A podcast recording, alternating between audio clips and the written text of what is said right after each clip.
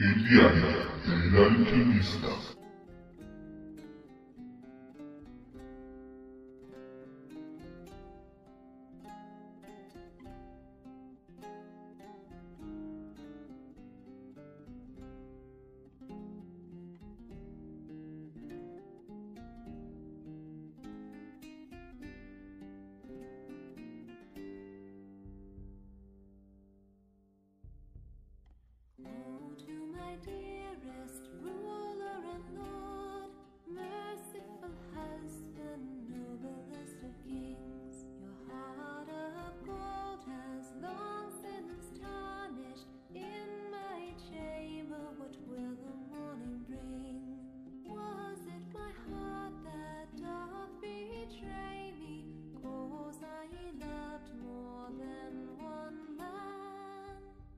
Hola a todos, sean bienvenidos, magos, brujos y curiosos de todo el mundo. Yo soy Nixon Castiblanco para el Diario del Alquimista.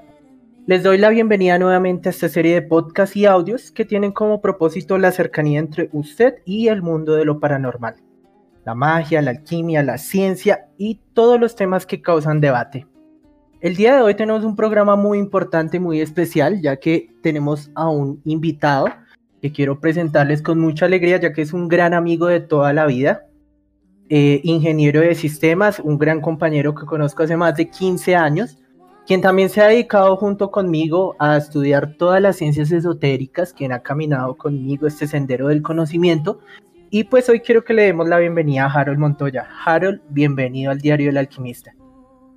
Hola, buenas noches a todos los brujos, magos y conocedores de estas bellas artes. Entonces, como lo dijo mi amigo, yo soy Harold Montoya, soy ingeniero de sistemas y pues, digamos, un hambriento por el tema de pues todas estas cosas paranormales y todo lo que tiene que ver con la magia y estas cosas. Realmente me agrada muchísimo tenerlo en el programa porque es una de las personas que nos ayuda a demostrar que el conocimiento está absolutamente para todos, quien conozco hace mucho tiempo, quien sé que ha caminado esta senda y que tiene numerosos conocimientos que nos puede ayudar a difundir, a compartir y en especial a debatir. Entonces, pues el día de hoy el tema es muy interesante, ¿verdad? Vamos a hablar de eh, la transición y el transcurso que ha tenido la magia a través de la historia, pero muy en especial y enfocado a la mitología. Y el día de hoy vamos a comenzar con la mitología griega. Entonces vamos a hablar de cómo el fenómeno de la magia, de las ciencias esotéricas, ha logrado trascender y evolucionar como cualquier ciencia a través de la historia. Y recordemos que como cualquier ciencia, como su profesión, que usted puede ser médico, ingeniero, puede ser químico, físico, incluso abogado, es correcto que siempre usted vea y estudie la historia de su ciencia. Y en el caso de nosotros vamos a estudiar la historia de la magia, comenzando por una de las más populares. Entonces, para comenzar, creo que tenemos que hablar un poco del el tema más importante de la mitología griega, que es el, el panteón que existía politeísta. En este caso, de la jerarquía que existía en los dioses y titanes griegos que nos ayudan a entender cómo los griegos de la época clásica concibían y entendían la magia a través de estas deidades. Entonces, pues para eso los voy a dejar con Harold, que les va a hablar un poco de esta historia y quien va a comenzar a desenmarañar para que usted pueda entender en pocas palabras cómo el griego antiguo podía tener ese acercamiento a la magia a través de sus deidades. Entonces, Harold, por favor, si nos hace el honor. De acuerdo, entonces pues vamos a empezar con algo bastante sencillo y es que en un principio todos necesitamos algo en qué creer. De esa viene siendo la base de todo conocimiento teológico que puede existir. Entonces los griegos en su momento eh, no tenían una visión clara de lo que era el mundo, hasta que empezaron a crear sus propias historias de acuerdo a lo que veían y poco a poco iban descubriendo con la propia experimentación de sus mismos sentidos. Y allí llegaron al, pues, a la idea de que todo empezó de la nada. Y es algo que pues incluso ahora mismo nosotros disponemos como una idea científica. Eh, pues no literalmente como tal de la nada, sino pues todo empezó con un caos que viene siendo también el origen de los dioses griegos. Entonces, en un principio para ellos, el caos era el todo lo que había, todo estaba desordenado, no tenía forma y eh, no había nada más que ese mismo caos, lo mismo que vemos ahora mismo con, el, con la teoría del Big Bang, o pues no exactamente lo mismo, pero sí muy similar. De ese caos eh, vienen desprendiéndose los, los primeros titanes, que vienen siendo Enix, Erebo, Gea, Urano, Éter, Emera. Como estamos hablando de que venimos a este mundo, que es el, pues digamos, lo que pudieron experimentar ellos, su dios principal con respecto a esto eh, fue Gea y Urano, que eran el cielo y la tierra, que era exactamente lo que podían ver en ese instante, ¿cierto? Eh, allí, pues sobre todo con respecto al culto a Gea, eh, se vio que había unos rituales bastante, bastante específicos en los cuales se, les, se le agradecía y se daba pues su punto de inicio a la misma tierra, a la misma Gea, a la misma Pachamama, que fueron pues distintas formas de decirle y en distintas culturas, por decirlo de algún modo. Eh, ¿Sí me estoy dando a entender o de pronto voy muy rápido? No, no, no, no, perfecto. Yo creo que vamos en un buen punto. Entonces, eh, para resumir lo que Harold nos indica, el panteón griego comienza entonces con esta primera generación de titanes y pues con Uranos y Gea, que representan eh, cada uno, en este caso Uranos el cielo y Gea la tierra, ¿no? Y estamos entendiendo que eh, pues eh, se relaciona con lo que vemos en la mayoría de culturas, ¿no? este mito de la tierra como madre principal, el cielo como padre, y los griegos comienzan entonces a tener una percepción de cómo se creó el todo, con base a lo que ellos podían ver. Sí, es correcto. Y de hecho, no solamente los griegos, así como decía, la Panchamama, como pues se le conoce en lo que es ahora Latinoamérica, también fue algo pues muy importante y sigue exactamente la misma, eh, como eh, siendo el mismo, el mismo ente observado por los griegos. Pero pues visto desde el punto de vista de los nativos americanos de Sudamérica y Centroamérica. Asimismo, también en, en Filipinas, en las, en las islas pues que fueron, eh, que pues que hacen parte ahora de Oceanía, todos tuvieron un inicio y siempre, siempre fue eh, esa Gea, esa Pachamama, esa Madre Tierra. De acuerdo, de acuerdo. Eh, efectivamente, lo, lo vemos a través de, pues, de muchas culturas y muchas religiones y mitologías. Sé que la mayoría aquí conocemos el mito o parte del mito. Sé que lo vimos, por ejemplo, en historia, en el colegio, algunos. Y que lo hemos visto también en la cultura popular, ¿no? Eh, digamos que Hollywood se ha encargado de engrandecer esas mitologías, pues para presentarnos algo ficticio, pero de, efectivamente que nace de las creencias griegas. Pero algo que aportaría y que me parece muy particular de los griegos es que la, re- su religión, sus creencias eran eh, bastante ególatras, ¿no? Ellos Sí. cuando encontraban otra civilización, eh, le daban la explicación o el origen a esa civilización a través de la de ellos. Por ejemplo, muchos dioses griegos terminaron siendo dioses del panteón egipcio, que a través Sí. de los griegos ellos lo ramificaron y llegaron y los pusieron allá. Digamos que el griego siempre quiso eh, tener la razón en sus historias, ¿no? Y siempre querían explicar otras mitologías a través de la de ellos. Eh, sí, de hecho, pues lo que es la mitología griega ha llegado a nosotros es por eso, por esa, mm, eh, esa fagocitación que hizo de las otras religiones, porque se fue absorbiendo incluso por la religión cristiana. Hay muchísimos, pues muchísimos mitos de la religión cristiana que vienen basados en ideas de la mitología griega. De acuerdo, es, es muy cierto. eh, muchos mitos de, pues digamos de la mitología cristiana, que es la más reciente, que efectivamente nacen de, de historias eh, de la mitología griega, de la mitología egipcia, parte celta, parte nórdica y bueno, en fin, una combinación de muchísimas cosas.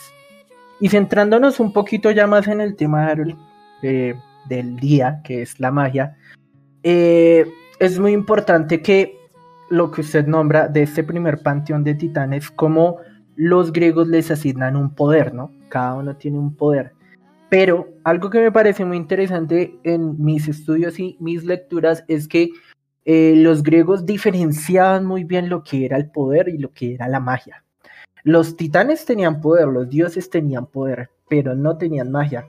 Y para ellos era una cuestión absolutamente clara, lo tenían muy bien diferenciado. O sea, Sí, no claro. todos los seres tenían magia. Y eso es importante porque entonces ellos empiezan a comprender como la magia como algo oculto, como un conocimiento. Y lo tienen muy claro. Que es diferente al poder que tiene un titán o que tiene un dios. Al poder de crear, al poder de lanzar rayos, al poder de comandar los mares o, o- o el mismo inframundo. Entonces, sí, eh, digamos que es muy importante tenerlo presente y por qué comenzamos el podcast hablando de, de- de esta primera generación del panteón griego, es porque efectivamente a través de la concepción que tienen los griegos de la creación y del poder, ellos descubren que aparte del poder existe el conocimiento y que a este conocimiento le empiezan a llamar magia. Y que este ocultismo, digámoslo entre comillas, porque el, el- término ocultismo no, no había sido acuñado en esa época, pero este ocultismo se empieza a practicar en grupos muy selectos, ¿no? Entonces vemos como al principio de, la, de esta civilización solamente los más acaudalados practicaban magia. Y e- es muy curioso porque en muchas otras civilizaciones eh, es totalmente al contrario. Generalmente la magia era una práctica de los pobres, eh, de las yerbateras, de las mujeres, de las brujas. Pero en la civilización griega era una práctica de los acaudalados, de los que tenían dinero. Y realmente lo hacían y hacían sus rituales y hacían todo su, digamos que su, tema de conocimiento, sus cultos, incluso tenían eh, templos dedicados únicamente a la magia, eh, lo hacían en secreto y no era algo que lo podían divulgar. Y los griegos utilizan un poco de lo que es la ley del secreto mágico, que de eso ya hablamos en nuestro capítulo sobre la alquimia. Pero pues les recuerdo un poco, para quienes no lo han escuchado, los invito a escuchar ese capítulo, que es el primero de este podcast. El secreto mágico, el secreto alquímico, es esa oportunidad mágica que usted tiene de materializar y crear algo, restri- restringiendo las personas que pueden conocer ese algo. No es la típica ley de la atracción que nos venden en los libros, en los libros de superación personal, sino es más bien una restricción mágica. Y esto existe desde la época de la alquimia, pero los griegos en especial, ellos lo acuñaron y empezaron a utilizarlo, ¿sí? Entonces, eh, Harold que sabe un poco más del tema eh, del panteón griego, me gustaría preguntarle que nos hablara eh, cuáles eran esas deidades griegas que personificaban la magia, que personificaban ese, ese conocimiento para los griegos. Pues bueno, o sea, definitivamente eh, los griegos dividieron muy bien esta parte, porque no solamente hablaban de que uno les otorgaba la magia como tal, sino que decían, este nos va a dar esta magia en específico, este o esta otra y este esta otra, de nuevo, por las observaciones que hacían. Ahí hablamos de que ellos manejaron mucho lo que era la magia del influjo, de, de la posesión y del amor, la cual venía de parte de Afrodita y de su hijo Eros. Que eso pues tenían sus propios templos en los cuales eh, ellos se encomendaban a sus dioses del amor para poder influir sobre esto. Y así como ellos tuvieron una gran cantidad de, dioses, digamos, eh, Apolo, que era el dios del sol, eh, era quien les daba la magia de, de las cosechas y del, del, año como tal. eh, hablamos de que Poseidón, que era el dios de los mares, les influía también para la magia que hay sobre los viajes, sobre mm, eh, el buen camino, incluso, eh, disculpen, ahorita ya hablamos. Eh, Atenea, que era la diosa del conocimiento, influía sobre esa parte de la magia, lo que era oculto, lo que les podía dar lo que está más allá. Así sucesivamente, básicamente la mayor parte de los dioses era, pues, por decirlo, una magia distinta, un influjo diferente. De Y esto, pues, ha llegado, pues, a estos tiempos de un modo u otro. Porque nosotros no, pues digamos, aquí en Colombia, que se maneja mucho la yerbatería y todo esto, también se dividió muchísimo por este tipo de,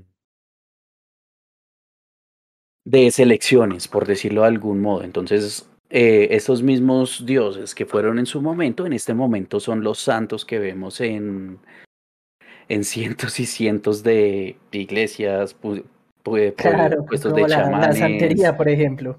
Exactamente. Efectivamente, tiene toda la razón. Y es muy importante lo que está diciendo Harold, porque entonces vemos que a través de las personificaciones de cada deidad griega, entonces el griego ya empieza a clasificar su magia y nacen las primeras clasificaciones de magia. Y efectivamente son gracias a la mitología griega.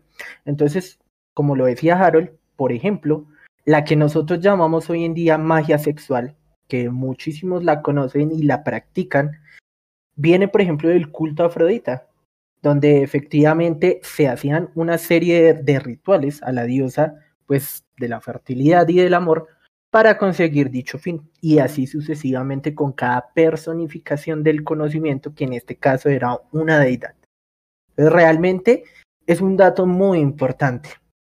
Pero yo sé que en el diario del alquimista nos gusta ir un poco más allá. Y entonces, ya que estamos eh, desmarañando estos temas, que estamos poco a poco hil- hilando esta idea del panteón griego, me gustaría que en especial habláramos, y sé que muchos están esperando que hablemos de una de nuestras diosas favoritas, y es Hécate.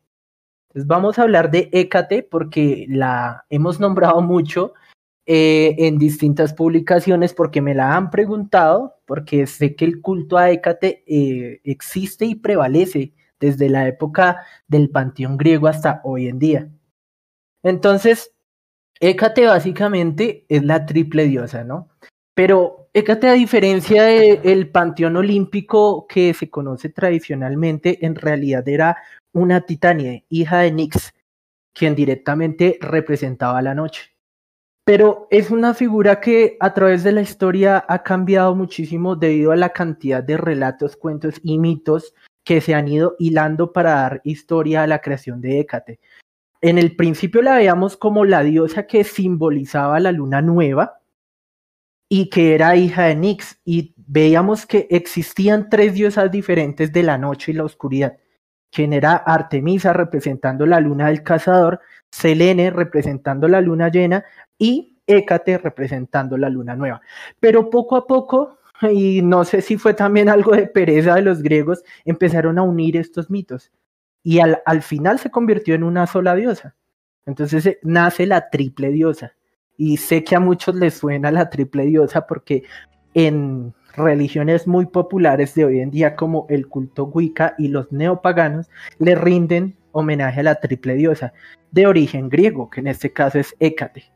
¿Y cuáles eran las habilidades o digamos los poderes divinos que se le atribuían a Hécate?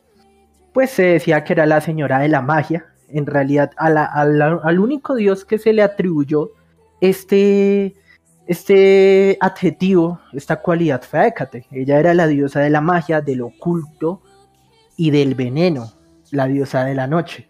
La única diosa que tenía permiso y derecho a entrar al inframundo como bien le, pla le placiera y quien tenía un poco de dominio sobre el cielo, el mar, la tierra y el inframundo. Ni siquiera el mismo Zeus, rey del panteón olímpico, podía en este caso, eh, limitar a Hécate. Y lo vemos en muchos mitos populares. ¿sí? Eh, por ejemplo, no sé si Harold conoce el mito de Perséfone y Hécate. ¿Lo ha escuchado? Eh, sí lo he escuchado, pero realmente no lo tengo del todo presente. Bueno, vamos a hacer un recorderis rápidamente. Es una historia curiosa porque es como los griegos también empiezan a atribuirle poderes a, a un dios a través de, de algún cuento popular, ¿no? De, de una pequeña historia. Eh, resulta que cuando eh, Hades, el rey del inframundo, él secuestra a Perséfone para obligarla a ser su esposa, Hécate, que estaba paseando por el inframundo en ese preciso instante, ella lo ve. Ella se da cuenta, pero pues no dice nada solamente va y se lo cuenta a Zeus. Entonces, Zeus, dentro de su preocupación, le pide el favor a Hécate de que por favor rescate a Perséfone del inframundo, ya que ella tenía total autoridad, pues, para, digamos que caminar entre reinos. Entonces, ella va al inframundo, pero se empieza a familiarizar con todos los espectros, con todas las almas en pena. Digamos que es muy afín, ya que es una diosa muy solitaria. Entonces cuando conoce a Perséfone, en vez de sacarla del inframundo y, y convencerla de irse del lado de Hades que la secuestró, lo que hace es ayudarle y enseñarle a vivir en el inframundo y a ser la reina del inframundo. O sea, la convence, se vuelve la consejera mar- marital de Hades. Y Hades, eh, digamos que viendo este gesto de parte de Hécate, le agradece dándole un dominio de una tercera parte del inframundo. Entonces, eh, eso es un- un mito, como decía, un tanto eh, gracioso, digo yo, porque es como los griegos explican cualquier conexión y cualquier poder más allá de sus dioses a través de una pequeña historia.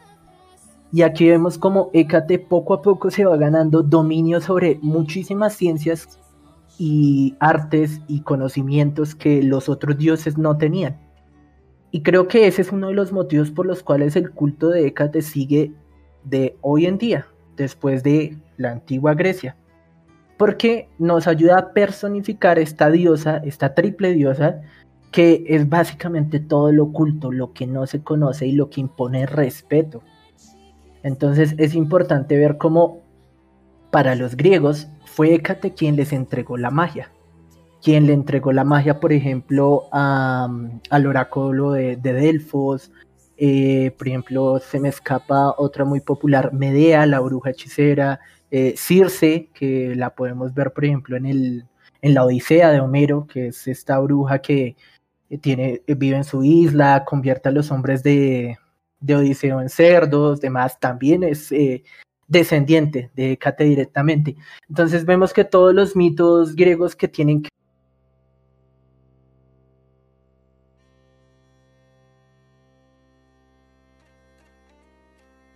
que ver exclusivamente. Eh, ¿Qué piensa del culto actual que se tiene a la diosa Hécate? ¿O cuál es, por ejemplo, su, su posición más personal? Me gustaría, por ejemplo, conocerla. Bueno, mi conocimiento con respecto a esto es bastante vago, porque no me, o sea, no me he metido mucho con respecto a este tema, pues por lo menos de manera personal. Sí conozco que pues el conocimiento que se tiene sobre la diosa Hécate nos ha dado como, eh, como la forma de verla, como una diosa de gran sabiduría.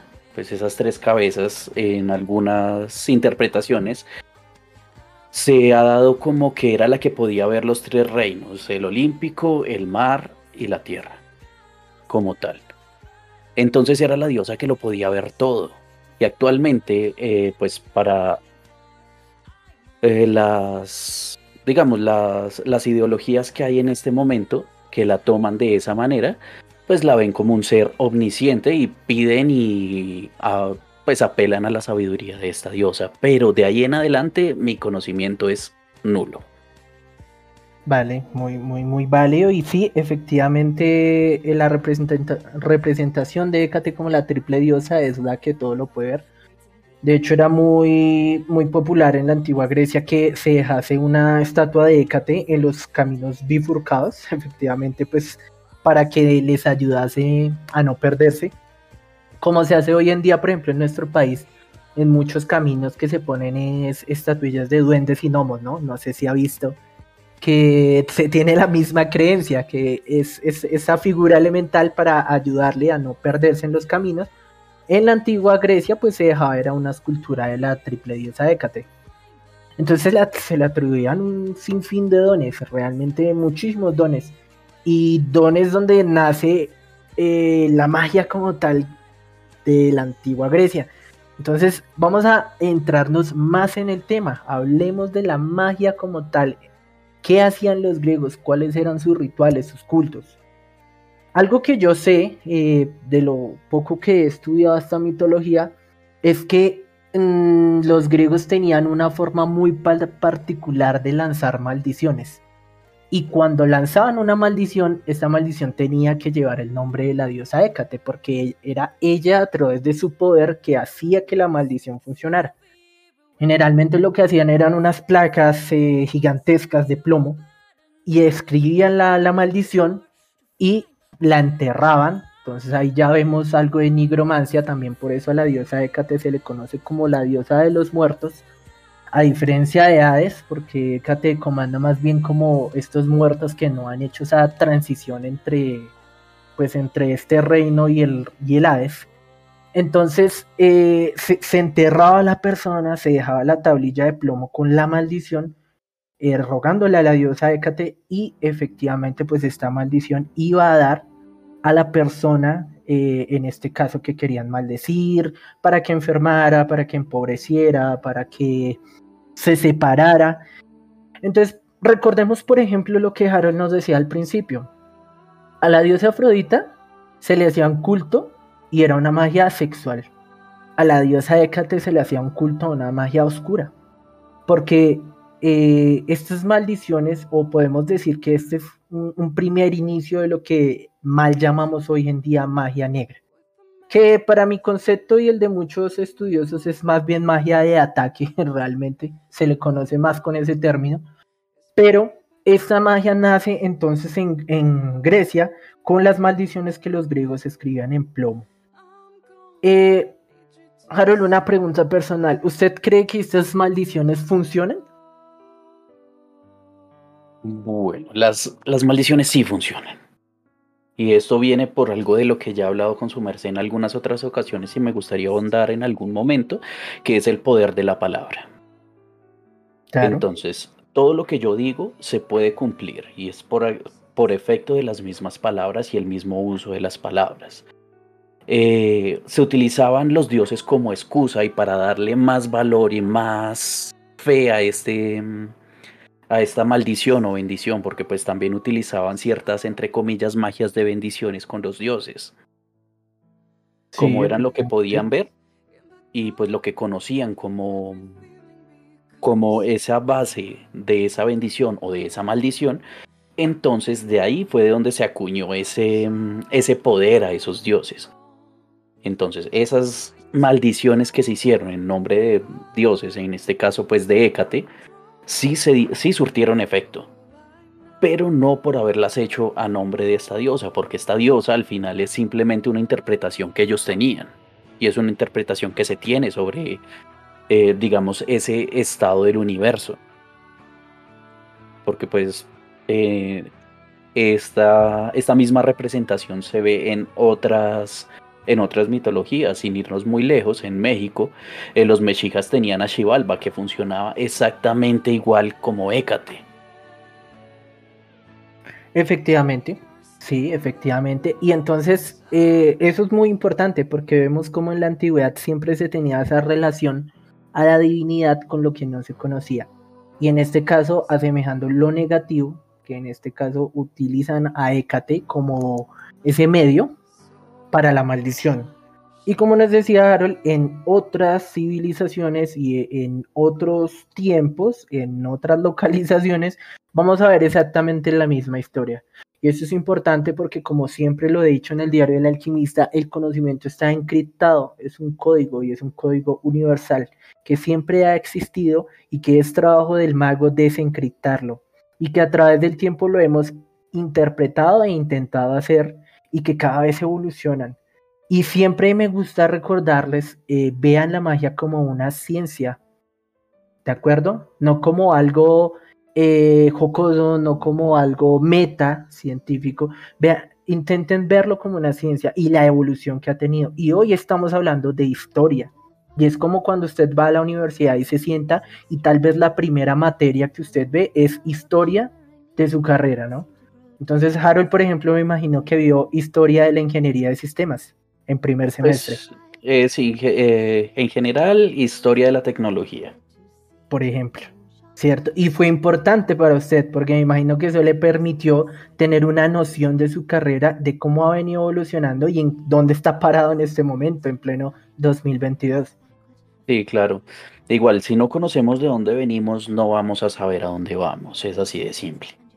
Efectivamente, es muy cierto y gracias a eso es que en este momento nos permite a las personas que estamos metidos en este cuento poder eh, ver cómo a través del tiempo se ha tenido una evolución de las ciencias esotéricas y de la magia como tal. Pero los griegos nos aportaron muchísimo y más de lo que hemos hablado aquí. Otra cosa que les quiero comentar a dato general es que a pesar de que se tiene la creencia de que la nigromancia nació a través del vudú y que nació a través de, eh, digamos que toda esta evolución de las tribus africanas, la nigromancia tiene su origen en la antigua Grecia, realmente, y también tiene su origen en Hécate, porque la Sí. nigromancia, efectivamente, eh, después de que los griegos hacían estas tablillas de maldición que les estaba comentando, empezaron a utilizar los huesos de los muertos para adivinar. Y recordemos que la nigromancia, al ser una mancia, es una ciencia adivinatoria. Pero luego empezó a, mm, digamos que a tener otra trascendencia. Entonces ya no solamente se utilizaban los huesos de muerto para adivinar, sino también para atacar a través de los llamados discípulos de Hécate que tenían su propio templo y empiezan a utilizar a los muertos y empiezan a utilizar la energía mortis que eh, les recuerdo hablamos un poco de esto en nuestro podcast de, de la ONA donde hablamos de la organización de los nueve ángulos que los invito a leer el Grimorio de Baphomet si no lo han hecho es muy muy espectacular. Y se habla sobre la energía mortis cómo la energía mortis empieza a, digamos, a tener una trascendencia en la historia y es en Grecia. Entonces ellos, eh, digamos que sodomizan a este espíritu que no ha trascendido y lo obligan a atacar a otra persona. Eh, Harold, usted, por ejemplo, ha tenido alguna vez eh, conocimiento sobre casos de nigromancia actuales? Acá en Colombia son muy populares, ¿no? Eh, sí, sí, se ven muchísimo, muchísimo. Incluso en lo que son los paseos al cementerio central, uno puede a simple, a simple vista ver ese tipo de cosas. Las tumbas abiertas, los entierros cerca de las tumbas, que pues en este momento son demasiado obvios porque pues no hay tiempo para hacer ese tipo de cosas en un lugar tan público. Claro, efectivamente. Imagínese usted ese entierro típico del que le ha hablado su familia, por ejemplo, que se ve en el cementerio, que es una bolsita que lleva la foto, que lleva huesos de muerto. Imagínenselo a gran escala, en un templo gigantesco con huesos de muertos por todos lados, en la antigua Grecia. Ahí tiene su origen realmente. Y obviamente después pues lo unimos a las creencias africanas del vudú y después lo que Haití también nos nos trae con respecto a la nigromancia, pero ahí tiene su origen. Incluso existía un templo que estaba hecho de huesos en la antigua Eh, Grecia. Sí, y pues no solo, no solo fue por África, también fue por Asia, porque digamos, sin irnos lejos de esa, de esa zona, otra vez sin irnos lejos, tengo como esa muletilla, eh, Diyu, que también era una diosa en la mitología china, la cual también tenía el poder sobre la vida y la muerte y permitía generar encantamientos sobre ellos. Eso es lo mismo que vemos, lo que decía ahora rato, con Xibalba, con Hécate, eh, la Santa Muerte ahora mismo. Y efectivamente, es que este tema es tan extenso que sé que eh, vamos a hacer una, una miniserie dentro de la serie del Diario del Alquimista para hablar solamente de la historia de la magia en diferentes civilizaciones, en diferentes mitologías, como Harold nos lo está mencionando, y esperamos tenerlo de vuelta como especialista en el tema para que nos ayude a ver diferentes posturas, por ejemplo, la mitología china, que Eh, todo lo que se sabe de magia en Asia es espectacular, créanme, es espectacular, porque he, aprendido también un poco eh, respecto, por ejemplo, a lo que se hacía en Japón, en el Japón feudal, es increíble también. Entonces también tenemos que irnos para allá, también tenemos que posicionarnos en esa época histórica y aprender de nuestra profesión. Entonces es importante que si usted está metido en este cuento, sea profesional, ¿no? Y no sea como la mayoría de charlatanes, y los pongo nuevamente y los expongo nuevamente en el diario del alquimista, la mayoría de charlatanes que simplemente le sacan a usted 100, 200, 300 mil pesos para leerle un tarot que no saben interpretar y para prometerle un montón de cosas, pero ni siquiera saben de dónde viene esta ciencia. Entonces es importante porque usted se siembra un criterio y usted sabe que por lo menos una persona que dice impartir una profesión por lo menos sepa de dónde viene, ¿no? ¿O usted qué cree, Harold? Eh, sí, es cierto. O sea, si, si nosotros tenemos eh, una autoridad para hablar, la tenemos desde el conocimiento.